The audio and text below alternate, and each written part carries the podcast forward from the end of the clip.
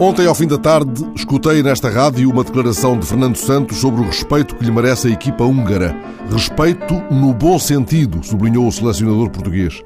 Ora, dei comigo a especular sobre o que raio possa ser respeito no mau sentido e talvez por detestar o penduricalho retórico do bom e do mau sentido que frequentemente surge atrelado a uma declaração mais ou menos esvaziada de sentido ou a uma frase feita, deduzi que Fernando Santos esconjurava discretamente a vizinhança do medo.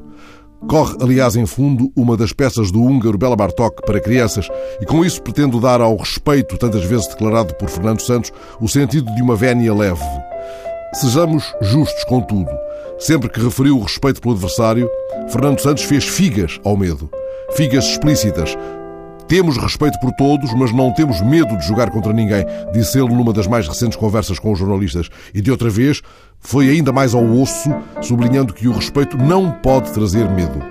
O único ruído que ontem detetei está no penduricalho do alegado bom sentido que Fernando Santos reclamou para a recorrente afirmação de respeito pelo adversário. Os treinadores também podem ter déficits de finalização e não devemos exigir-lhes que sejam a todo o tempo construtores de sentido.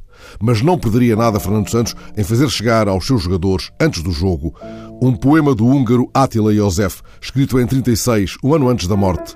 E Josef morreu com um ano a menos do que leva já as pernas Ricardo Carvalho, tendo escrito os primeiros poemas ainda mais novo do que Renato Sanches, quando este vestiu pela primeira vez a camisola da seleção. É um poema que nos confronta com um saldo final. Foi traduzido para português pelo poeta Egito Gonçalves. Fala de confiança. Confiei em mim desde o primeiro momento. Custa muito pouco ser dono do vento. E fala também do medo. Nasci, amei, fui longe, fiz o resto. Com medo, às vezes, mantive-me no posto. Attila Josef viveu em Paris nesses dias em que, como ele próprio contou, viveu apenas de leite, queijo e poemas. Há uma placa assinalando a casa onde morou no número 4 da rua do Vieux Colombier, no sexto bairro de Paris. Talvez haja tempo para passarem por lá, quem sabe, se o check-out for só no dia 11. Será sinal de que, mesmo com medo, às vezes, se mantiveram nos seus postos. Merecedores por isso, também por isso, do nosso respeito.